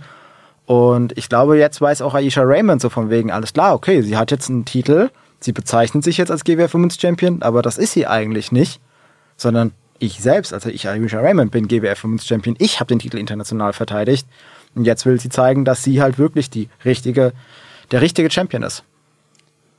Ich habe ja nun Aisha Raymond, wie gesagt, noch nie in Action gesehen. Also Ja, dann schon freu dich live. auf was. Dann Das tue ich auf jeden Fall. die Frau ist eine absolute Erscheinung, wenn sie vor dir steht. Also das ist äh, der Wahnsinn. Ich bin sehr gespannt auf Samstag. Ich habe ähm, auf dem YouTube-Kanal der GWF ja gesehen, dass das erste Match zwischen Laura und Aisha tatsächlich kostenlos verfügbar ist. Kann sich jeder angucken. Hat ja, glaube ich, schon mal getwittert.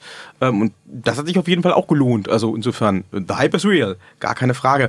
Aber ähm, was ich mich jetzt eher frage ist, auf wen setzt du denn? Weil du beide kennst und beide schon in Action gesehen hast. Ähm, ich glaube, hier wird es ein Ding der Erfahrung. Das wird ein Kampf, den. Laura Di Matteo ist eine, ist eine unfassbar talentierte Kämpferin, ist sehr jung, ähm, äh, sehr heißspornig und ich glaube, dass einfach die Erfahrung, die Aisha Raymond hier mitbringt, das Zünglein an der Waage sein wird und ich glaube, Aisha Raymond wird den Titel verteidigen oder beziehungsweise halt den Titel unifyen in dem Fall. Spannend. Für mich kommt das halt so gar nicht in Frage, wenn ich drüber nachdenke. Aber wie gesagt, das liegt halt daran, dass ich Laura jetzt schon öfter in Action gesehen habe und auch das Jahr über so ein bisschen verfolgen könnte, konnte ähm, auf ihren Reisen durch, durch England, durch Russland und so weiter. Und von Aisha Raymond halt ab und zu mal einen Tweet gesehen habe oder so. Das ist dann natürlich nochmal eine ganz andere Kiste. Ähm, ich drücke auf jeden Fall Laura die Daumen, aber äh, wenn du das so aufdröselst, dann macht natürlich auch deine Einschätzung durchaus Sinn. So langweilig wird's nicht. Auf- denke, das ist auf jeden Fall schon mal klar. Das ist auf jeden Fall schon mal klar. Wo wir aber von Vereinigungen reden, Mhm. können wir direkt mal auf den Tag Team Titelkampf kommen. ja. Weil dort hatten wir nämlich ein quasi ein Spektakel der, Ver der Wiedervereinigung bei Legacy um das Tag Team Title Match. Das haben, ich glaube, damit haben sehr, sehr viele Leute nicht gerechnet, was für Teams wir da in dem Kampf dabei hatten. Ähm, wir hatten nicht nur, dass Tarkan Aslan und Lucky Kid wieder als die Young Lions, äh, Young Lions mit dabei waren, sondern wir hatten auch wieder die Decent Society aus Ahmed Chair und Crazy Sexy Mike, die sich dann sogar wirklich noch gegen die Blutsbrüder die Titel sichern konnten. Übrigens auch dieser Four-Way, dieser Tag Team Four-Way, Äh, die äh, Arrows of Hungary noch mit dabei. war dabei, genau. Ja. Ähm, eines der besten Tag Team Matches, die ich in diesem Jahr wahrscheinlich überhaupt gesehen habe. Und das bei einem Four-Way Tag Team Match. Das ist normalerweise immer so, so ein ja. Ding, wo man sagt so, ah, das wird chaotisch. Mhm. Der Kampf war grandios. Der Kampf war richtig stark. Ich persönlich finde, er hat den falschen Sieger gehabt. Ich persönlich hätte lieber den Titel noch bei den Blutsbrüdern gesehen. Also ich hatte auch meine, ich bin all in gegangen für die Blutsbrüder Mhm. bei der Wette quasi. Äh, aber die Erfahrung von äh, ja, meinen Trainern hat sich dann halt eben durchgesetzt. Ja, jetzt ist ja die Frage, wer gegen die beiden überhaupt antritt bei ähm, Final Countdown. Das, die haben ja eine, quasi eine, eine offene Herausforderung ausgesprochen, richtig? Ja. Das heißt, äh, jeder kann äh, rauskommen und sagen, ich möchte gerne, vorausgesetzt es gibt einen Tag-Team-Partner.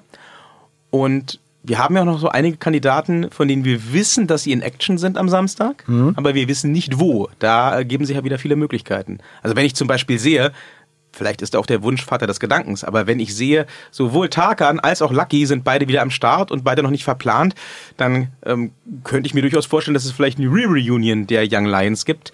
Die Vielleicht ich- sogar längerfristig.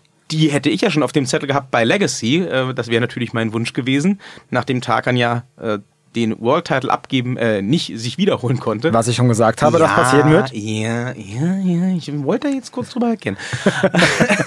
Aber da dachte ich, okay, ähm, wenigstens für die Tech-Gürtel wird's ja dann reichen. Nein, hat nicht gereicht. Verdammte Axt. Aber ähm, die beiden wieder längerfristig vereint zu sehen, könnte ich mir super vorstellen.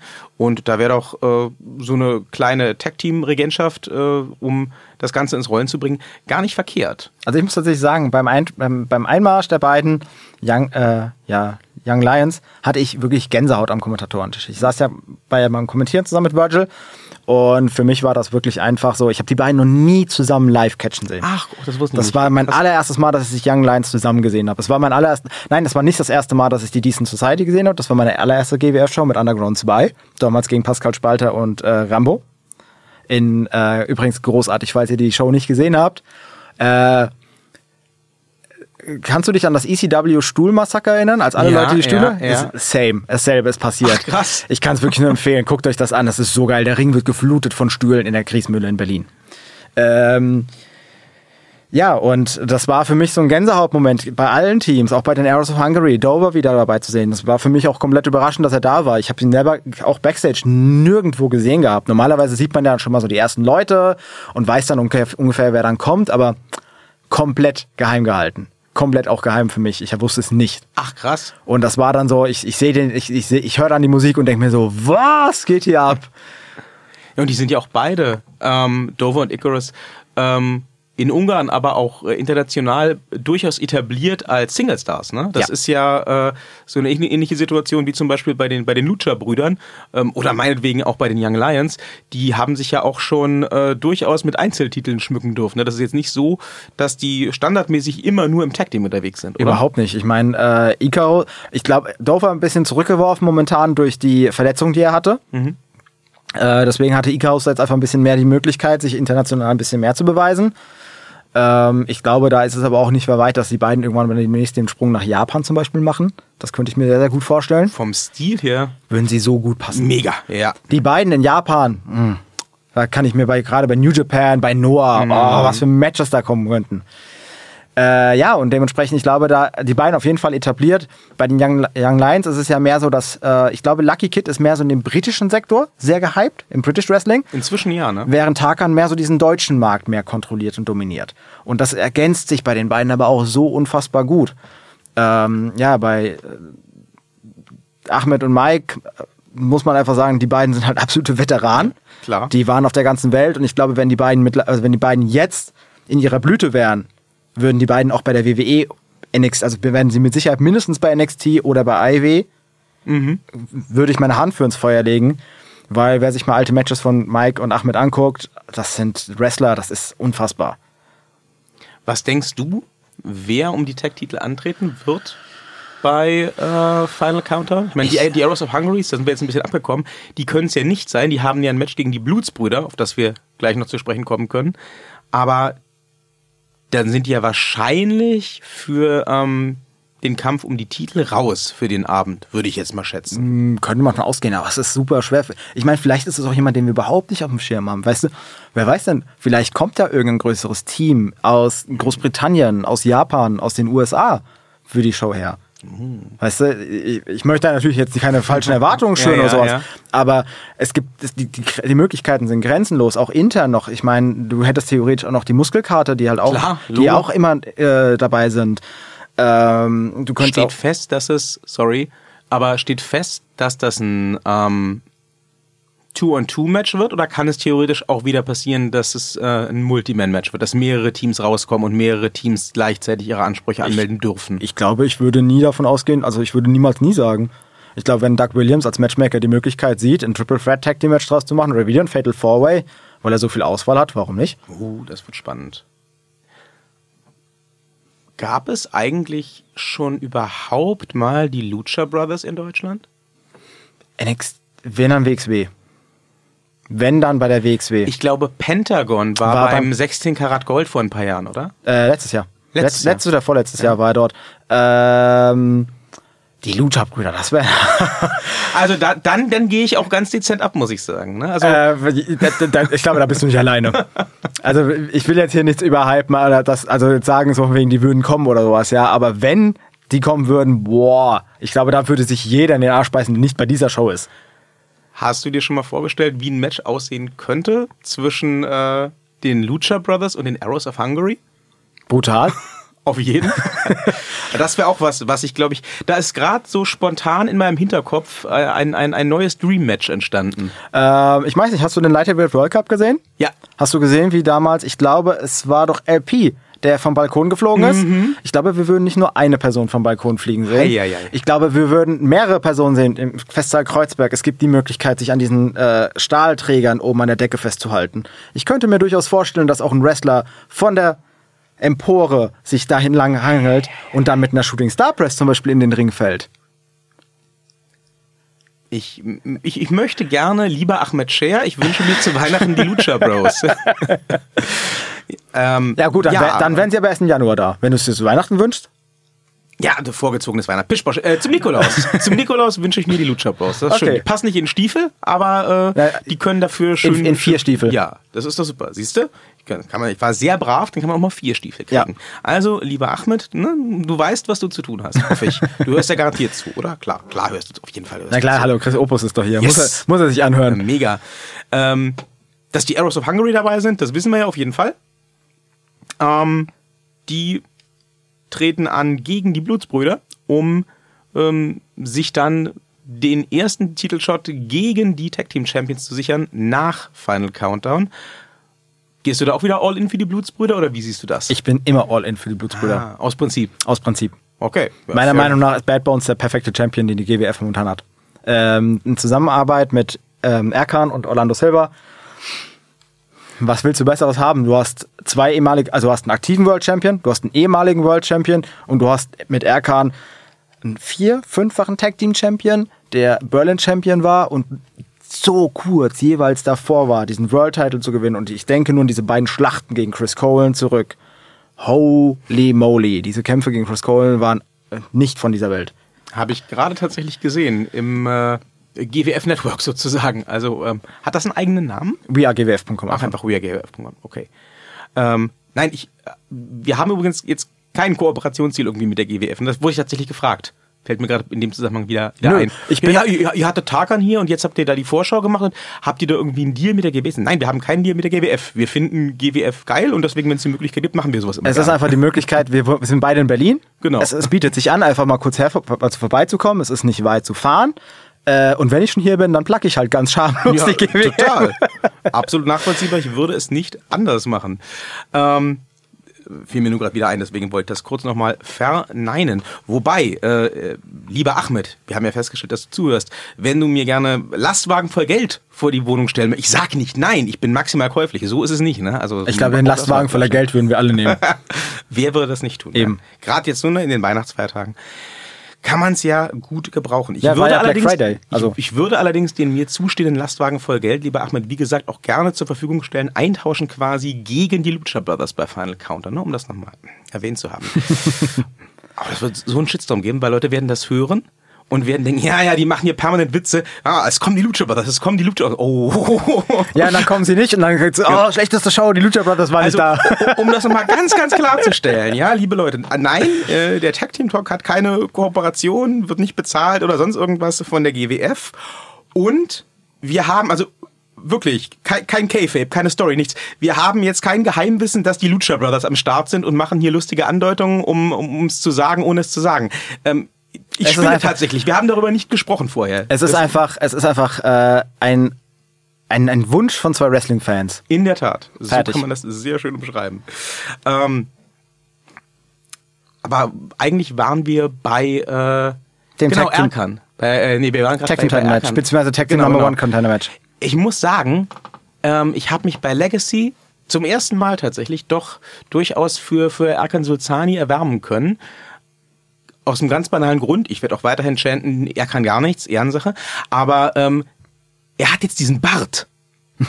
Und der Bart, mit dem Bart sieht er einfach gleich viel imposanter aus. Er wirkt erwachsener, Ja, er wirkt total, reifer. total. Das ist, das ist glaube ich, viel, was äh, diesen, diesen Look von ihm vervollständigt. Ich Oh. meine, du hattest vor den Golden. Boy Ja. mit seiner goldenen Hose. Ich weiß nicht, ob du von Erkan alte Aufnahmen kennst, also mit seinen Anfängen, Ja, ja, ja. Äh, mit dem Goldkettchen Ja, und der ja, ja. Brille und Cash dem Money Tuch. Erkan. Nein, nein, nein, ich rede nicht mal von Cash Money Erkan, Okay. ich rede von Erkan Erkan.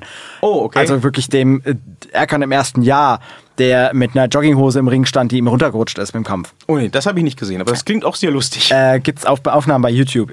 Äh, sein, sein allererster Kampf übrigens gegen äh, Jim Kaplan. Ach was. Sein allererster Kampf von beiden damals.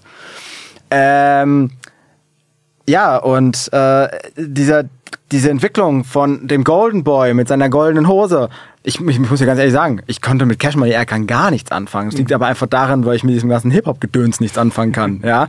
Ich bin Rocker durch und durch, äh, beziehungsweise früher Hallo Punk auch gewesen, ja. Und dieser ganze Hip-Hop-Kram kommt überhaupt nicht an mich ran. Und jetzt diesen, diesen, diesen, diesen, wie soll ich sagen, diesen, ich sage einfach mal diesen Cowboy Erkan Sulzani zu sehen, ja, diesen Road Rebel, das macht halt mir unglaublich viel Spaß, weil Erkan ist ein toller Wrestler und jetzt gefällt er mir halt vom Gimmick auch noch so richtig gut. Und auch für die Größe einfach unglaublich agil. Das hast du auch bei Das ist- Legacy wieder gesehen. Das ist, das ist ziemlich unglaublich. Es macht auch unglaublich Spaß. Ich hatte ein paar Mal die, die Möglichkeit, schon mit ihm zusammen zu trainieren und du lernst so viel. Er kann das ein so unfassbar talentierter Wrestler. Ja, das kann ich mir vorstellen. Und dann natürlich im Team mit dem ja noch Jahre mehr erfahrenen Orlando Silva. Ist Dem das einzigen Luchador, in, der dauerhaft in Deutschland, beziehungsweise ja doch in Deutschland kämpft. ist das natürlich dann auch ein Team, was du äh, durchaus nicht unterschätzen darfst. Nee. Auch wenn ich mir weiterhin ein bisschen mehr ja, Statements so von den Blutsbrüdern wünschen würde. Also wirklich von mir aus gerne am Mikrofon. Ich brauche ich brauch irgendwie von denen noch so den Raison d'être. Was, was, was, was soll das? No, ja, wo, ihr wollt die Titel, ihr wollt, ihr wollt die Kontrolle, äh, gib, gib mir mehr, ne? feed me more. Komm hier. Ich, also ich würde gerne mal, ich würde gerne mal so ein, so ein Sit-Down-Interview machen, so JR-Style, äh, zum Beispiel mit Bad Bones und sagen, so, hier, John, warum hast du das eigentlich gemacht? Dann lad dir doch John Klinger einfach mal ein. Ja, auf jeden Fall. Ich Also glaube- das, das, das, das war hier quasi so gerade die, die, die, die Backdoor-Offerte. Full Circle. auf jeden Fall. Ja, äh, nee, also ansonsten ähm, setze ich mit John Klinger zusammen. Äh, ich glaube, da wirst du einiges Interessantes herausfinden, was der, was wirklich der gefährlichste Mann des europäischen Wrestlings noch vorhat. Besonders in der GWF. Ich meine, ich glaube, die, er ist jetzt an der Spitze, aber ich glaube, das war noch nicht die das Ende. Noch nicht der, der Gipfel. Nein. Wobei es ja einen Mann gibt, der ihn gerne schon entthronen möchte. Am äh, Final Countdown. Am 7. Dezember, Am richtig. 7. Dezember im Catchstall Kreuzberg in Berlin. Ne, also für alle, die es vergessen haben.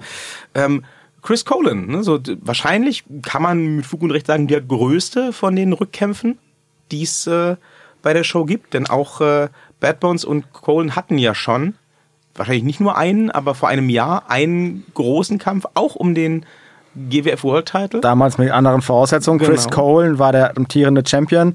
Ähm, John Klinger kam damals als Hottest Free Agent im Indie-Wrestling-Bereich oder Wrestling-Bereich äh, zur GWF, hat damals ein großes Statement gemacht, wo er, ich glaube, Pascal umgespiert hat, äh, das musst du aber erstmal hinkriegen. seine Jacke aufgerissen hat und dann halt eben gesagt hat, er ist jetzt in der GWF, hat das We Are GWF-Shirt gehabt. Äh, wie sich so ein Jahr verändern kann. Äh, wenn man jetzt mal drüber nachdenkt mit den Blutsbrüdern. Und ja, damals schon ein Match abgeliefert, was auch so ein Match of the Year Candidate war, was die beiden definitiv immer wieder auf die Beine stellen können. Chris Colen eigentlich retired gewesen. Der überraschende Auftritt dann als Nummer eins bei äh, Battlefield, im Battlefield-Match. Und was die Nummer? Ich glaube, er war er Nummer eins? Ich glaube schon. Bin mir gerade nicht mehr sicher. Äh, jedenfalls kam dann überraschend in dieses Battlefield-Match, hat sich dort unglaublich lange halten können, dafür, dass er quasi neun Monate nicht gecatcht hat. Und ja, jetzt eben mit der großen Ankündigung bei Final Countdown, er kriegt den Titelshot von Doug Williams einfach für seine, ich glaube, für seine Erfahrung und für seine bisherigen Leistungen, die er in der GWF gezeigt hat. Das ist niemand, der einfach sagen muss, okay, du musst dich wieder hochkämpfen, sondern der kommt zurück und der kriegt direkt seinen Titelkampf, weil er eben diesen Stellenwert in der Liga hat. Ist das eigentlich für Chris Cole eine Rückkehr zur GWF oder eine Rückkehr zum Wrestling? Ich habe nämlich auch gesehen, dass er sich ja sehr tränenreich ganz offiziell verabschiedet hat, ähm, als er den Titel damals verloren hat. Also das, was ich weiß, ist, ich verfolge jetzt das Österreicher Indie-Wrestling nicht so sehr. Äh, sollte ich vielleicht mal mehr tun, aber ähm, soweit ich weiß, hatte er vielleicht noch ein oder zwei Kämpfe in der Zwischenzeit. Aber es war wirklich eigentlich ein Retirement. Also es war wirklich eigentlich das Ende seiner Wrestling-Karriere. Ach krass. Und jetzt geht's halt wieder zurück. Jetzt geht's zurück äh, und gleich an die Spitze, wenn es nach Chris geht. Äh, verdient hätte er es. Nach den Leistungen, die er jahrelang gezeigt hat. Berlin immer seine Heimat gewesen. Chris Colin kämpft ja zwar immer äh, aus, aus Wien für Berlin, wenn ich mich nicht täusche, so kündigt Olaf es an, unser Ringsprecher. Und äh, die Berliner Fans, es ist immer noch, es ist eine Liebe, die die einfach für ihn haben. Ich bin gespannt. Auch ihn habe ich ja natürlich, nachdem ich die GWF erst dieses Jahr entdeckt habe, nie live gesehen. Und ähm, ich schätze, nach dem, was ich jetzt schon mal so auf YouTube verfolgt habe, kann man sich auch da freuen. Und wenn ich mir das, äh, das Match vom letzten Jahr angucke zwischen ihm und John Klinger, das ist ja auch kostenlos auf dem ähm, GWF YouTube-Kanal zu sehen. Unfassbar, was wir alles kostenlos ja, das raushauen, das oder? Das ist schon echt krass. Ihr habt es beim letzten Mal so angeteasert, ja, ich gucke mal, mal gucken, was es also gibt. Ich habe bisher immer nur so gesehen, ja, hier Einzüge und so weiter. Und dann gibt es ja wirklich eine ganze Liste von, von auch echt geilen Matches. Der Free Match Friday war das mal. ah. Ja, da hat der gute Franz einfach massenweise Kämpfe rausgeballert. Ey, ohne Mist, alleine mit diesen Kämpfen könntest du wahrscheinlich schon irgendein Network füllen, ja. Ja, gut möglich. Also äh, auf jeden Fall viel interessantes Zeug dabei und das Match zwischen ähm, Klinger und Colen damals, das war ja auch ein ziemlicher Abriss. Ja. Kann man nicht anders sagen. Und ähm, wie ich die beiden so einschätze, wird er das Jahr auch nicht für Abkühlung gesorgt haben, sondern eher dafür, dass äh, man es nochmal umso mehr beweisen will. Ja, kann ich mir vorstellen. Äh, Chris Cole hat sein eigenes Fitnessstudio. Also man kann davon ausgehen, dass der Mann fit bleibt. Ah, John Klinger hat die Blutsbrüder. Schauen wir mal. Äh, ich nehme an, du, du bist weiterhin All-in Blutsbrüder. Ja. Immer. Denkst du, also wenn jetzt so ein Chris Cohen kommt und äh, die Ansage macht, er kehrt zurück und er tritt direkt um den World Title an, dann würde er das ja wahrscheinlich nicht machen, wenn er sich nicht zumindest die Chance ausrechnet, dass er gewinnen könnte. Ich glaube, ein Chris Cole malt sich immer die Chance auszugewinnen, oder? Oder und ich deswegen, und deswegen frage ich mich, denkst du, ähm, auch wenn er nicht gewinnen sollte, wird man ihn 2020 vielleicht wieder öfter bei der GWF sehen oder ist das alles noch, ist das alles offen? Ist das so ein, so ein One-Shot-Deal, wie die RVD-Fans jetzt sagen würden? ich würde mich freuen, Chris Cole in 2020 wieder mehr in der GWF zu sehen. Chris Cole ist jemand, der ähm, mit jedem Kampf eigentlich überzeugt, egal gegen, also gegen wen du ihn stellst, ob er gewinnt oder verliert. Die Kämpfe sind immer super unterhaltsam. Und ich würde mich einfach freuen, diesen Mann mehr im Ring zu sehen, weil ich einfach auch durch Sehen viel von ihm lernen kann. Insofern, ja, bitte, äh, komm dauerhaft, aber den Titel kannst du gern bei John lassen. Ja, schauen wir mal. Die sicherste Option, ihn äh, 2020 wieder öfter in der GWF zu sehen, wäre natürlich Mit dem Titel. mit dem Titel, den er dann verteidigen musste. Ja, ob es was wird, das äh, sehen wir dann. Ähm, wann wann war es nochmal? Am, am 8. Oktober, ne? Äh, am 7. Dezember, einen Tag nach Nikolaus. Das heißt, wenn ihr also quasi in euren Stiefel äh, mit was wirklich Reichhaltigem füllen wollt, dann lasst es doch einfach mit Stehplätzen zu GWF Final Countdown am 7. Dezember füllen. Eben im Festsaal Kreuzberg, Einlass um 18 Uhr, Beginn um 19 Uhr. In Berlin. In Berlin. Ja, also äh, wir sind auch wieder dabei. Der Chris sitzt nämlich an, wieder hinterm Kommentatorenpult mit dem Virgin. Ja, äh, dadurch, dass ich gerade mein Innenband äh, ruptiert habe, ähm, ist es noch ein, ein, ein steiniger Weg quasi bis zu meinem Comeback. Also ich vermute mal wahrscheinlich so mal frühestens im Februar. Also im Januar jetzt wieder im Training einsteigen, im Februar dann, dass es frühestens wieder gehen würde zu catchen. Insofern äh, werdet ihr mir meine, meine liebevolle Stimme, das, wie Virgil immer so schön sagt, und ich gebe ihm da vollkommen recht, das beste Kommentatoren-Duo im deutschen Pro-Wrestling. Man muss das so, das ist jetzt nicht so schwer, aber Äh, jedenfalls, ihr werdet meine liebevolle Stimme weiterhin am Kommentatoren-Tisch erstmal nochmal hören. Ja. Und äh, mich werdet ihr diesmal, äh, wenn dann, aus der ersten Reihe hören. In der Lounge. Nein, nein, Nein. ich bin ähm, bei Final Countdown tatsächlich wieder mal solo am Start. Das gab es ja die letzten Monate nicht. Und äh, habe gesagt, die Chance nutze ich jetzt mal und äh, pflanze mich gleich mal wieder ringside. Ist schön. Ja, bei, ähm, bei, der, bei ähm, Strike First, Strike Hard, bei der ersten Show im Januar bin ich dann tatsächlich nicht im Lande. Insofern nirgendwo anzutreffen. Aber bei ähm, Global Warning im Februar, Anfang Februar, da bin ich dann wieder in der Lounge. Da brauche ich dann auch eine eigene Lounge, weil ich da mit äh, sage und schreibe sieben Menschen komme. Ja, das ist doch schön, dass die Lounge so viele Plätze offen, also offen Das hat. ist, das ist, das ist super, ja. Äh, dann äh, bin ich auf jeden Fall aber am Wochenende in der ersten Reihe anzutreffen. Hoffe, dass niemand mich tot sprengt. Und äh, vielleicht äh, sieht man ja auch den ein oder anderen Tag Team Talk Hörer dann wieder da im Catchsaal Kreuzberg. Das hat beim letzten Mal schon ganz gut geklappt und mich sehr gefreut. Also seid nicht schüchtern, kommt vorbei, bringt mir Bier, äh, bringt mir vor allem Bier.